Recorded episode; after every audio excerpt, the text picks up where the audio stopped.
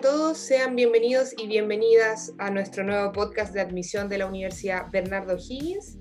Me encuentro en esta oportunidad con Cristian Hernández, él es director de la Escuela de Obstetricia de la UBO, eh, matrón de la Universidad de Santiago, además magíster en Economía Aplicada a Políticas Públicas, Georgetown University y Fundación ILADES, además diplomado de Administración en Salud de la Escuela de Salud Pública de la Universidad de Chile, entre otras muchas características que tiene y virtudes que tiene Cristian, ¿cierto? Que nos está acompañando el día de hoy para nuestro nuevo podcast de admisión de la Universidad Bernardo Higgins. En esta oportunidad, obstetricia y puericultura enmarcada en la Facultad de Ciencias Médicas de la UBO. Cristian, ¿cómo estás?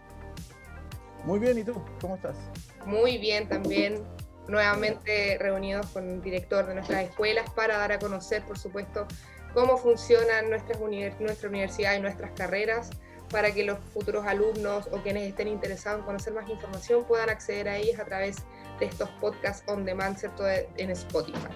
Cristian, para partir quisiéramos conocer un poquito qué significa obstetricia y puericultura, quiénes trabajan en esta área, cómo se desempeñan, ¿cierto? Una pequeña introducción de la carrera para la gente que no la conoce o para la gente que está interesada en estudiarla. Sí, perfecto. Bueno, te cuento. Eh, la carrera de obstetricia y puericultura eh, el título profesional que entrega es el título de eh, matrón, en el caso de los hombres, y matrona, en el caso de las mujeres. Ahí ya, obviamente, em, digamos, socialmente ya conocemos un poquito más eh, lo que hace una matrona y lo que hace un matrón. Pero habitualmente esta, esta situación, digamos, la gente lo relaciona directamente con la atención del parto, ¿ya? Con el parto. Y si bien es cierto, es uno de los puntos, digamos, eh, importantes de nuestra labor profesional, eh, no es lo único. ¿ya? Entonces, quiero dejar bastante en claro para todas aquellas alumnas y alumnos que pudiesen estar interesados futuro en estudiar esta carrera en la Universidad Bernardo Higgins, se trata no solamente, estos, que van a, no solamente van a estudiar o solamente van a aprender cómo se atiende un parto, sino que también hay otro tipo de atenciones, por ejemplo, atenciones ginecológicas, también atenciones de, la, de los recién nacidos. A eso se le denomina neonatología. Y también hay muchas atenciones que una matrona y que un matrón hace, por ejemplo, con algunas poblaciones definidas, por ejemplo, población adolescente. Los adolescentes son todas las personas que tienen entre 10 y 19 años y, por ejemplo, que, eh, que acuden a un consultorio ¿ya? o un centro de salud familiar. ¿ya? Entonces, la verdad es que el campo laboral de una matrona o un matrón es bastante amplio y tiene que ver, digamos así como resumiéndolo, en, la, em, en todo lo que corresponde a la salud sexual y la salud reproductiva, ¿ya? Haciendo una diferencia de que, bueno, algunos hombres y algunas mujeres obviamente eh, necesitan el apoyo en la parte de la política y de la actividad en salud de lo, de lo sexual, pero obviamente en el entendido de que no solamente las actividades sexuales van a llevar a una reproducción. Entonces, técnicamente hay una hay, algunas diferencias y nosotros a nuestros alumnos y nuestros alumnos, bueno, le damos los conocimientos para que puedan abarcar una mejor atención completa. Así que eso es más o menos la carrera. ¿Y este nombre como de puericultura, de dónde nace? Eh, ¿Qué significa? Sí, como te dije, nosotros también no solamente enseñamos obstetricia, que obstetricia es la atención eh, de una mujer que, eh, que, en alguna etapa de su vida está embarazada, entonces, obstetricia es una especialidad médica que atiende ah, entonces o que, o que entrega las atenciones a las mujeres embarazadas. Y en el caso de la puericultura, eh, pueri es niño, ¿ya? La cultura es el conocimiento, entonces son los conocimientos del niño, digámoslo así. Entonces, todo tiene que ver, digamos, con lo, con lo que dije, que es otra especialidad médica, lo de la neonatología, que es el estudio, digamos, o la primera atención que hace una matrona o un matrón en el nacimiento de un recién nacido o recién nacida. Así que de eso más o menos se trata, son los conocimientos, claro. La función, digamos, ¿cierto? Claro, ahí nace la palabra puericultura. No solamente atender un parto, ¿verdad? Sino que es mucho más amplio el campo de un matrono o de una matrona. Absolutamente. Bueno, esta carrera tiene una duración de, de, cinco años, ¿verdad? De diez semestres. La malla, ¿cómo se compone? ¿Tiene partes teóricas, prácticas? Sí, te cuento un poco. Claro, son cinco años, son cinco años o diez semestres, es lo mismo. Eh, y en la primera etapa, los primeros dos años, eh, más bien son, eh, son asignaturas que son del ámbito de, general. O sea, desde el Departamento de Ciencias Químicas y Biológicas nos entregan muchos conocimientos respecto, por ejemplo, de química, biología, anatomía, fisiología, embriología, ya farmacología, entre otros. Y eh, en la parte más bien disciplinar, por supuesto, nosotros ya al término del segundo año iniciamos nuestros nuestras clases que tienen que ver con nuestros ámbitos de especialidad. Psicología, anatomía y lo que hablamos anteriormente. Y en, este primero, en, esto, en estos primeros dos años, al final del, del, segundo año, los alumnos y las alumnas eh, ingresan a una asignatura que se denominan eh, asignaturas prácticas integrales, ¿ya? son las famosas APIs, ¿ya? y ahí en esa asignatura los alumnos no solamente eh, llevan a cabo lo que teóricamente se les enseñó, sino también en la práctica. Ellos ingresan a simulación clínica, al departamento de simulación clínica de la, de la facultad. Y en la última, y en la etapa intermedia o ciclo intermedio, son los alumnos que están ya en tercer año y en cuarto año. Los alumnos van profundizando sus conocimientos en lo disciplinar, en estas tres disciplinas que te nombraba anteriormente. Y también eh, las asignaturas HAPI, esta asignatura de práctica integrada, suma no solamente lo de la simulación clínica, sino práctica clínica. Entonces, en tercer año, los y las en el primer semestre del tercer año van al consultorio, van a los CEFAM a atender pacientes. Después, en el segundo semestre del mismo tercer año, van a hospital. En el cuarto año, primer semestre, vuelven a ir al hospital. Y en el cuarto año, en el segundo semestre, vuelven a ir al CEFAM o al consultorio. Y termina con el ciclo de titulación, que son los alumnos de quinto año, que durante todo el año, ¿cierto?, hacen su internado. Nosotros le llamamos internado a estas pasantías profesionales, digamos, finales, donde ya los alumnos no tienen clase alguna, simplemente eh, realizan los turnos o las actividades que corresponden a su práctica de consultorio hospital. Claro, eso ya 100% práctico el último año. Pero empezamos en lo práctico, en la atención de pacientes desde tercer año y desde segundo año empezamos con simulación clínica parte del segundo año y termina en cuarto año, la simulación clínica. Y la atención de pacientes, como te digo, es de tercero, cuarto y quinto. Buenísimo. Y en este caso, la pregunta que todos se han estado como planteando, ¿cómo se han ido reemplazando las, las, prácticas clínicas, ¿cierto? En este caso de pandemia, que muchos eh, hospitales y clínicas no han podido recibir alumnos por el tema de los aforos. ¿Cómo se ha ido modificando eso? ¿Cómo lo han ido resolviendo en esta nueva normalidad? Sí, es una, es una situación bastante compleja y no solamente para la Universidad Bernardo Higgins, sino para todas las universidades. Yo estoy en contacto con, con, muchos directores y directoras de otras carreras de obstetricia, de otras universidades de casi todo Chile.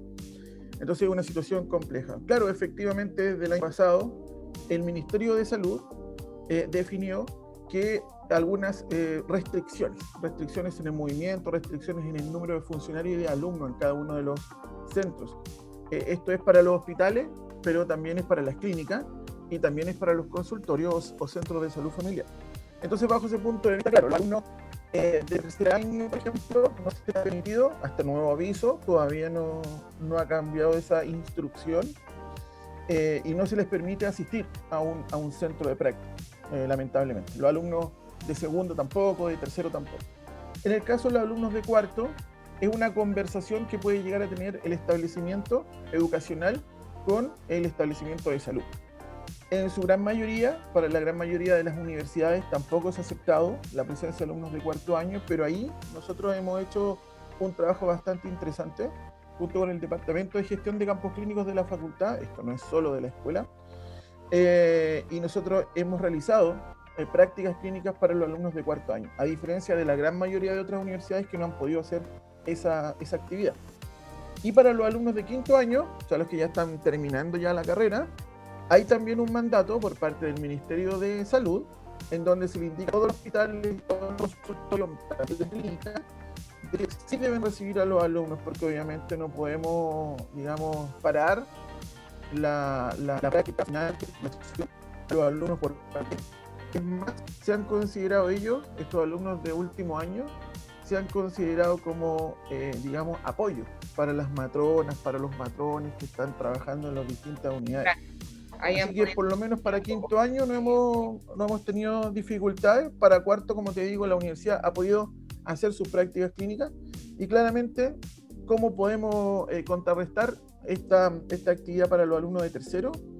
eh, potenciando simulación clínica. Eso es lo que ha dicho. Y, lo que, y una decisión que tomó la universidad, y yo encuentro que es una muy buena medida, al respecto de hacer reconversión de horas de la práctica clínica, ¿cierto? En, en, en, un, en una, en, una práctica eh, clínica también, pero en el departamento de simulación clínica. Obviamente, ahora estamos en cuarentena. Claro, claro, de alguna Ahora estamos en cuarentena, eh, entonces es difícil juntarse en la universidad. Absolutamente, sí. Es, pero tengamos, claro. La normalidad es, difícil porque no es, todo nuevo, ¿cierto? Estamos adaptándonos en la manera que podemos, en todos los sentidos. Mucha gente también ha perdido su trabajo, entonces es complicado. En base a, esto, Cristian, em, bueno, la carrera dura cinco años, como tú bien decías, ¿cierto? Teórico-práctico. Y no solo sales con el título de matrona o matrona, sino que también sales con una licenciatura, ¿verdad? Sí, en cuarto año los alumnos tienen que presentar un proyecto de tesis. No es una tesis así como, como, como, como antiguamente se hacía, un proyecto de tesis. Pueden también eh, presentar, digamos, según unos patrones, unos formatos, una, una actividad que a lo mejor ellos pudieron vivir en la atención de algún paciente. Y con eso entonces ellos eh, realizan esta, esta suerte de proyecto de tesis y finalmente logran la licenciatura. Entonces son licenciados o licenciadas en obstetricia y puericultura. Y en quinto año después del internado, ellos ya reciben el título de matrón o matrona. Claro, en el fondo esta licenciatura va con el título académico y eso les permite también eh, optar a magíster, ¿cierto? Otros grados, hacer ser docencia de universidad, etcétera. Sí, eso es súper importante, eso es súper importante lo que dices, porque habitualmente un alumno, una alumna me dice, pero ¿para qué me sirve el título de licenciado? Yo quiero el título de matrona o de matrón. Y fíjate que después es importante, porque si tú te quieres especializar en algo, quieres seguir estudiando, como dices tú, un magíster, o algunos diplomados de especialización o un doctorado posteriormente, dedicarte a la investigación, que también es una, es una posibilidad, ¿por qué no? O dedicarse a la docencia, como, como, como en el caso de mis colegas y yo también, necesitamos eh, un estudio posterior al de matrón.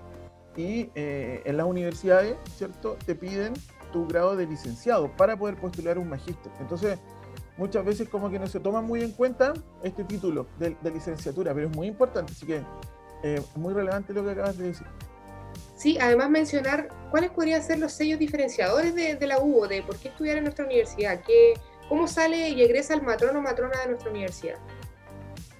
Sí, mira, tú sabes que todas las carreras de la universidad, hace un tiempo atrás, estuvimos ¿cierto? En, en, un proceso de innovación curricular.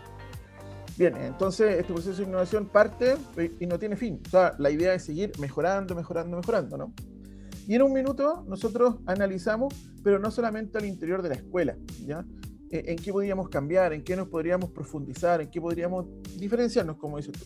Entonces nosotros tomamos la opinión de varias personas, matrones y matronas, que trabajan, por ejemplo, en el Ministerio de Salud y que están a cargo de políticas importantes a nivel nacional.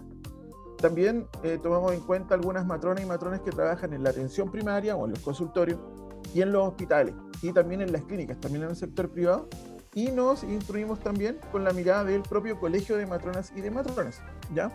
Entonces la presidenta estuvo, estuvo asesorándonos. Y justamente nosotros ahí definimos algunas cosas. Tú sabes que la población en Chile y en gran parte del mundo se está envejeciendo. Entonces está esta suerte de concepto de que, pero ¿para qué voy a estudiar obstetricia? ¿Para qué voy a ser matrón, matrona? Si lo que hacen solo las matronas es atender eh, recién nacidos, o sea, eh, sacan la guagua, digamos, en otras palabras, ¿no? Pero claro, bueno, eso ya lo, eh, lo aclaramos al principio, ¿no? que no es solamente obstetricia, sino también se hacen otras labores. Pero hay una, como, como la población se está envejeciendo, también aparecen algunas otras patologías o enfermedades súper importantes, como el tema del cáncer, el cáncer de mama, que, que es el cáncer del área más bien ginecológica que más eh, muertes causa en las chilenas, ¿no? Eh, y el cáncer del cuello del útero. Entonces nosotros necesitábamos, o, era nuestra idea, y por eso conversamos con las personas que te comentaba, para profundizar y tener un sello diferenciador. nosotros tenemos asignaturas que justamente desarrollan este punto. Nosotros tenemos una asignatura que desarrolla el tema oncológico. oncología es el cáncer, digamos, ¿ya? La especialidad en cáncer, la especialidad médica en cáncer. Entonces, en, en, oncología ginecológica, obviamente no vamos a hablar de la especialidad de, desde los médicos, sino desde el punto de vista de una matrona y la labor de una matrona y de un matrón. Claro. Y otra cosa súper importante es el climaterio, que son todas las mujeres que obviamente ya no están en edad fértil y que muchas veces están, eh, digamos, eh, no tan en boga y muchas veces no se le toma mucho en cuenta. Entonces, una carrera de obstetricia habitualmente lo que ocurría era hablar de las mujeres que estaban en edad fértil. Pero a lo mejor un poco más mayores o adultas mayor, tampoco se le tomaban muy en cuenta. Claro, también rescatamos. Claro, rescatamos también esa información y nosotros también tenemos una, una asignatura que habla sobre el climaterio. Y otra cosa importante es que como eh, las mujeres, y me parece muy bien, me parece muy bien, toman sus decisiones al respecto de ser o no mamá, porque también es un derecho, eh, eh, digamos, sexual y no necesariamente reproductivo, eso lo quiero dejar bien en claro, las mujeres toman ese, esa decisión y me parece espectacular, eh, ocurre de que cuando algunas mujeres la toman, lamentablemente, no sé, tienen alguna dificultad. Han existido algunas patologías que van en aumento importante, como las patologías eh, que se relacionan con la salud sexual, estas infecciones de transmisión sexual, pero también ha aumentado eh, el número de mujeres y hombres que son infértiles o que les cuesta, digamos, el proceso de embarazo. Entonces nosotros también detectamos eso, el colegio de eso, el ministerio también, y nosotros los tomamos también como un sello diferenciador. Tenemos una asignatura que hace relación con la salud reproductiva y fertilidad, así lo hemos denominado. Y la idea es sacar un poco este mito de que una matrona solamente puede atender mujeres, también podemos atender hombres, y bajo este punto de vista atendemos a la pareja. Entonces también hay un tema de dignidad, hay un tema de respeto, hay un tema también complementario. Así que yo diría que esos son los sellos diferenciadores. Y el tema de la multiculturalidad, también tenemos una asignatura que habla de la humanización en la atención de una, de una matrona hacia una mujer o de un matrón hacia una mujer y hablamos de multiculturalidad. Ahora obviamente con, con todos los migrantes que tenemos en Chile, también tenemos que tener ese sello diferenciador. Entonces, un parto puede ser claramente que se atienda de manera distinta en una, por ejemplo, en, en, una ciudad donde su gran mayoría de las personas que viven ahí corresponden a un pueblo originario. Eso nosotros debemos, eso nosotros debemos tomar en cuenta.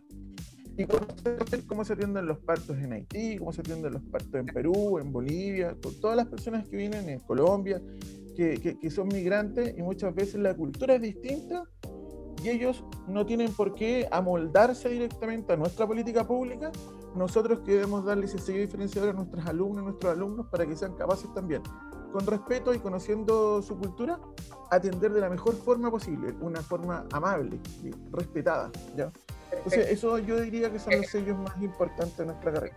Sí, y esto también se puede ligar directamente con el perfil del profesional, ¿cierto? Egresado de la UBO, que es una persona, bueno, que me imagino le inculcan esta multiculturalidad, lo que se transmite en, un, en una atención a, personas, ¿cierto? Que siempre está importante el hecho de que estamos atendiendo a personas, eh, independiente, de dónde provengan o de dónde vengan. Eh, entonces, en base a ese perfil de profesional, Cristian, ¿tú qué, qué, tipo de profesionales están, egresando hoy en día en nuestra universidad? ¿Cuál es el perfil del profesional Hugo? Sí, como, como lo dices tú, nosotros pretendemos, y, como lo dice nuestro, nuestro, nuestro perfil de, de egreso, eh, queremos a un profesional que entienda, por ejemplo, el modelo de salud familiar y comunitario, que entienda de que la salud eh, es importante, pero que no solamente las matronas o no solamente el personal de salud puede responder a eso. Hay una serie de otros condicionantes. ¿ya? Eh, como decías tú recién, ahora estamos en la pandemia, muchas familias perdieron el trabajo. Y claramente entender de que si una familia pierde el trabajo, habitualmente es una familia que puede llegar a enfermarse porque si no tiene trabajo, eventualmente a lo mejor tú accedes a calidades menores, por ejemplo, de alimentos, y eventualmente a lo mejor tú puedes enfermar. Entonces, que nuestro entiendan toda esta coyuntura social para nosotros es muy importante. Lo otro que te decía, eh, son, deben ser alumnos que, tengan, que tomen en cuenta los derechos sexuales, que respeten la dignidad de las personas, como te decía recién, la multiculturalidad, y, algo muy interesante, ¿no? Que es la diversidad del, del enfoque de género. O sea, nosotros no podemos eh, permitir, ¿cierto?, de que, de que algunas situaciones, por ejemplo, de violencia que se que se han hecho hacia las mujeres, puedan seguir eh, perpetuándose o normalizándose, como, como habitualmente se dice. Entonces, eh, hemos querido ser una carrera bastante crítica al respecto de eso, inculcar a nuestras alumnas ese cuidado hacia la mujer, pero hacia su familia también, ¿ya? que no es solamente una mujer a la que tú estás atendiendo, sino es un entorno, y un entorno no solamente de salud, sino también social. Eso para nosotros es, muy importante. Perfecto, sí, de todas maneras. Eh, bueno, Cristian, agradecerte por tu tiempo, ¿cierto? Por, por dejarnos súper en claro eh, todo lo que relacionado con la carrera de obstetricia y puericultura de la Facultad de Ciencias Médicas de la universidad. Eh, quienes quieran seguir informándose en más profundidad, pueden acudir ¿cierto? a nuestros canales de atención, siempre en nuestra página web www.uvo.cl slash admisión. Ahí pueden encontrar una sección, Portal Futuro Alumno, donde nosotros tenemos todo lo relacionado a las actividades que se van desarrollando de difusión, ¿cierto? También a los webinars que podamos desarrollar con todas las carreras, incluyendo obstetricia, eh, y también eh, un preparador de puntaje si quisieran eh, ver las clases grabadas que tenemos para las diferentes pruebas, o sea, las diferentes clases para la PDT, para que se preparen para eso, conocer ponderaciones de las carreras, todo lo que ustedes necesiten saber está en nuestro portal de admisión y también en nuestras redes sociales estamos súper activos, siempre publicando todo, así que obviamente dejo a Cristian que dé unas palabras de cierre y que los deje invitados a conocer la carrera y la Escuela de Obstetricia y Puericultura. Sí, no, lo primero es agradecerte por, la, posibilidad de poder dirigirme a todos los alumnos y alumnas futuras de la carrera de obstetricia de la universidad. Bernardo Higgins, decirles que eh, esta carrera partió el año 2016, hace poquito, pero ya estamos terminando ya con nuestra primera generación. Eh, y siempre digo lo mismo, yo creo que para hombres y para mujeres que están, que están pensando en, en qué estudiar, pero que les interesa el área de la salud, esta es una carrera, eh, digamos, que tiene muchos años en, el país, más de 185 años, pero es una carrera que requiere de, eh, mejores profesionales. Básicamente por una situación que es muy importante. Tenemos que eh, luchar, hombres y mujeres, matrones y matronas, para que los derechos reproductivos y los derechos sexuales de las mujeres sean respetados, para que la vida de una mujer sea respetada para que la dignidad de nuestras mujeres sea respetada. Y algo que no digo yo, sino lo dice Michelet, para poder tener una sociedad hay que nacer, ¿cierto?, de mejor forma, ¿ya? Entonces nosotros aportamos a eso, a un, a un mejor nacimiento de un hombre y de una mujer. Y bajo ese punto de vista, por lo menos sentamos las bases de un buen ciudadano, de una buena ciudadana. Y eso es lo que pretendemos. Dignidad ante todo hacia las mujeres, dignidad y, respeto a la multiculturalidad, a los derechos sexuales y reproductivos. Así que para las que y para los que quieran hacer eso y quieran tener su aporte, la carrera de obstetricia de la Universidad Bernardo Higgins, con las puertas súper abiertas para que puedan conocernos, para que puedan, para que puedan entrar a estudiar y, para hacer un aporte a la sociedad. Sin duda que sí, y también sabemos que tenemos bastantes interesados en obstetricia. Eh, no sé si algunos conocían o no la información, pero la universidad fue número uno en postulaciones versus vacantes, ¿cierto? Y obstetricia fue una de las carreras más demandadas. Así que, más que nada, eh, invitarlos a todos a informarse sobre las diferentes carreras que tiene la universidad, ¿cierto? Y a seguir escuchando, por supuesto, nuestros podcasts de admisión Hugo, que están hechos 100% para ustedes. Así que, Cristian, nuevamente muchas gracias y gracias a todos también quienes nos escucharon. Y nos estamos viendo, en un, nos estamos escuchando más bien en un próximo podcast de admisión. Que estén muy bien. Chao, chao.